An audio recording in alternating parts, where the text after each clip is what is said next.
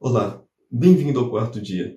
Por mais que eu e você nos esforcemos para ser perfeitos, a verdade é que haverá algum dia que nós vamos cometer alguma falha.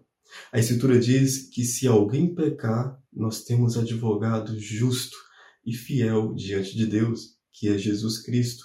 A Escritura também diz que se nós confessarmos os nossos pecados, Deus é fiel e justo para nos perdoar e nos purificar de toda injustiça.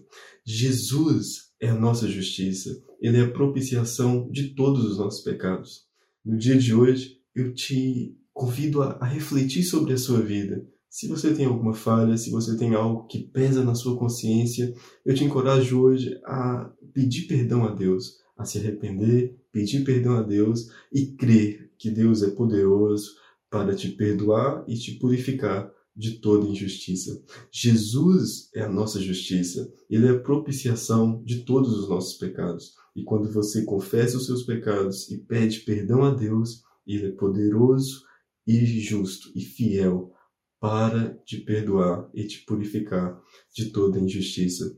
No dia de hoje eu te encorajo a refletir sobre esses capítulos que aparecem aqui embaixo e eu te espero amanhã no nosso próximo dia. Um grande abraço.